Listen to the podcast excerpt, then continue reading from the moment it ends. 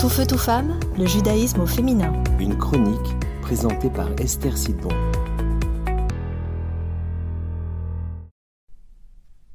Bonjour, comment allez-vous?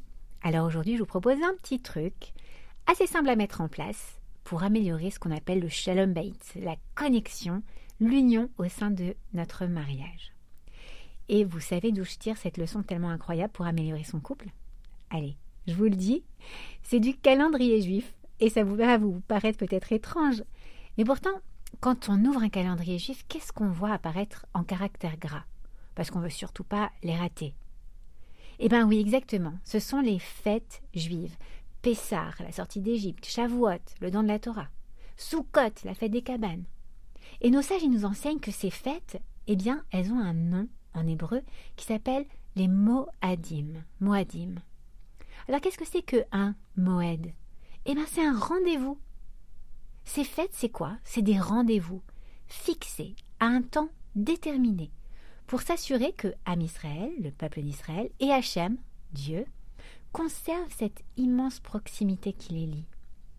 Et du coup, de là, la Torah, nous enseigne quoi? Elle nous enseigne que nous aussi, si on souhaite conserver une connexion avec son mari, si on veut rester unis, on veut rester un, on avoir un couple qui vit, qui est heureux, on veut avoir un bon shalom bayit. Alors ben, nous aussi, on doit faire en sorte de se fixer des rendez-vous avec son époux ou avec son épouse. Et ça de manière régulière. Et, surtout, à l'avance. Lorsque je reçois des couples en coaching d'ailleurs, la première chose que je fais souvent, c'est de leur offrir un petit calendrier, à l'ancienne, vous savez.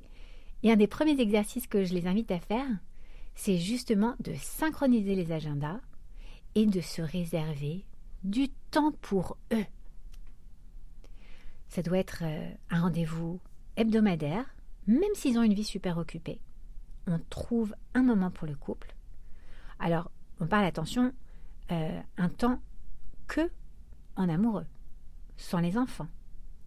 Il s'agit de passer du temps de qualité, pendant lequel on va faire quelque chose qui va nous faire plaisir, même si c'est pas quelque chose d'extraordinaire.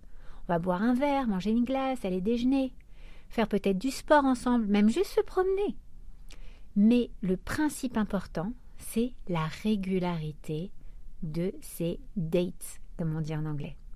Et le fait bien sûr de ne pas utiliser, de pas utiliser pardon, ce temps pour euh, aller régler ses comptes. C'est vraiment pas le but. Au contraire, l'idée, c'est d'apprendre à encore plus apprécier l'autre et de surtout continuer à avoir cette proximité, cette complicité avec l'autre. À la semaine prochaine. Tout feu, tout femme, le judaïsme au féminin.